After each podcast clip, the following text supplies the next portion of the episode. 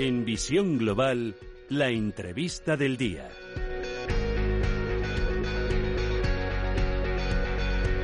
La crisis sanitaria del coronavirus ha traído una serie de cambios en las empresas y también en la forma de trabajar. Se han implementado una serie de medidas sanitarias como el teletrabajo, la toma de temperatura, la instalación de cámaras térmicas o la adquisición de test rápidos. Para los empleados son algunos ejemplos. Pero ¿están las empresas legitimadas para usar estas herramientas? ¿Dónde están los límites entre privacidad y seguridad?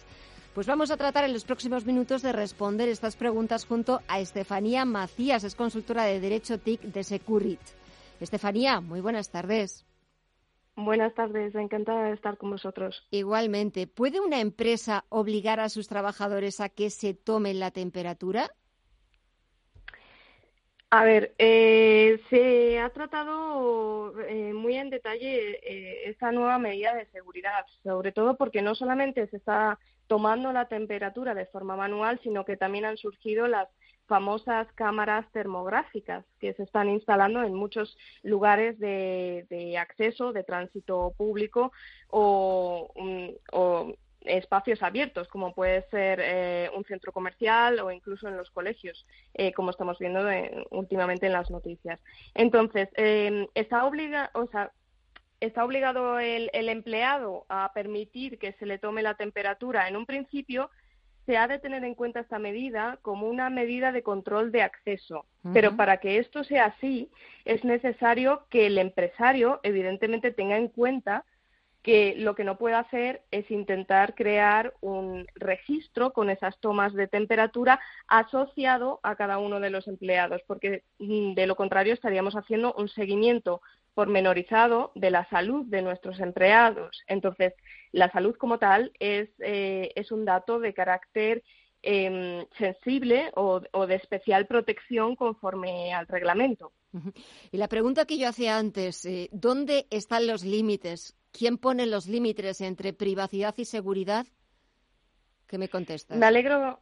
Sí, me alegro que, comentes esto porque al fin y al cabo todos los profesionales que estamos trabajando en Derecho TIC e incluso estamos eh, prestando servicios como, delegados de protección de datos tanto a entidades eh, públicas como a empresas privadas, pues nos hemos llevado un poco las manos a la cabeza, al igual que lo ha hecho la Agencia Española de Protección de Datos. Al fin y al cabo estaban surgiendo muchísimas medidas de seguridad muy innovadoras y todas ellas incluso eh, desconocidas, eh, porque realmente en, España todavía no, no, se habían implantado ninguna de ellas. Y, sin embargo, no se está teniendo en cuenta qué repercusión tiene esto para la privacidad, ya no solo de los empleados y de clientes, sino incluso de eh, cualquier ciudadano de a pie. Al fin y al cabo, se están tomando decisiones a nivel em,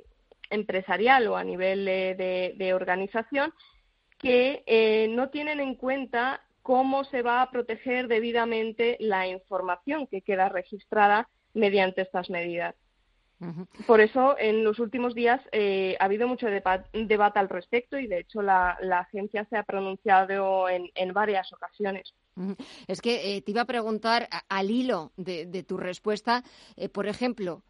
en el día a día, casi a veces sin darnos cuenta, ¿Cuáles son las vulneraciones de derechos a las que nos estamos enfrentando a cuenta del coronavirus en nuestro día a día? Claro, imagínate, o sea, ahora mismo el coronavirus, precisamente por su globalidad como una pandemia, em, parece que, permite eh,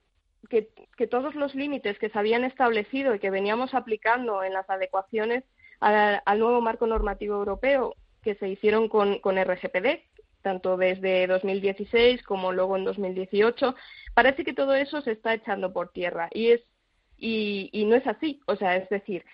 em, el hecho de que haya una enfermedad, por mucho que sea eh, mundial, no permite eh, tratar la información sin ningún tipo de límite, sin ningún tipo de restricción. Siempre que se trate información, sobre todo si es información de salud, que como recuerdo de nuevo, son datos de carácter eh, personal, pero especialmente sensibles, es decir, eh, especialmente em, especiales que requieren una protección adicional,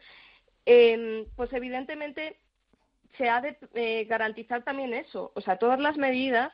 tienen que ir acompañadas de otras muchas medidas en materia de protección de datos y seguridad de la información, que no, en todos los ámbitos se está teniendo en cuenta y no en todas las medidas de seguridad eh, que se están proponiendo van a, van a cumplirse estos eh, garantes mínimos de, la privacidad. Me imagino también, Estefanía, que eh, pues también muchas de, de, estas medidas que se están implementando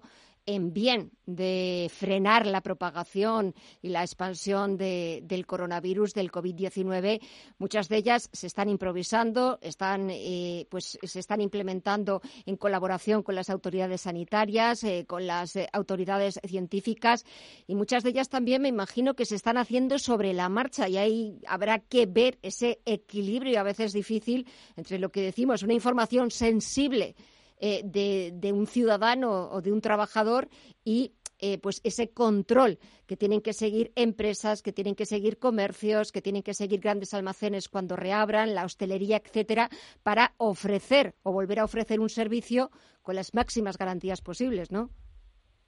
Exacto, o sea, lo que ha pasado es, es lo que pasa siempre, que surgen las nuevas tecnologías y sin embargo la seguridad va como un paso por detrás de ellas.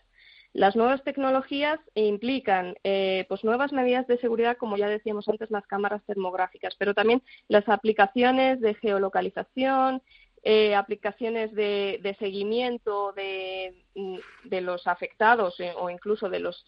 asintomáticos. Entonces, son muchas nuevas tecnologías que, como bien indicas, realmente mm, no están del todo refinadas, en el sentido de que no están del todo protegidas al 100% y, por tanto, eh, puede haber muchos ataques dirigidos, puede haber mucha fuga de información y, sobre todo, puede haber mucho mal uso de, esos datos de carácter, em, de carácter de salud. Entonces, todo esto realmente se tiene que ir eh, adecuando conforme vaya mm, pasando el tiempo, pero, pero lo antes posible, porque al fin y al cabo las medidas en muchas de las empresas ya están implantadas. Entonces, eh, ¿cuál es el shock para cualquier empresario que ya haya instalado unas medidas o implementado unas medidas y que ahora de repente se dé cuenta que realmente no está legitimado para, para ello y tiene que volver un paso atrás y volver a evaluar todo de forma adecuada, tanto en la parte de PRL, prevención de riesgos laborales, como en la parte de privacidad de la información.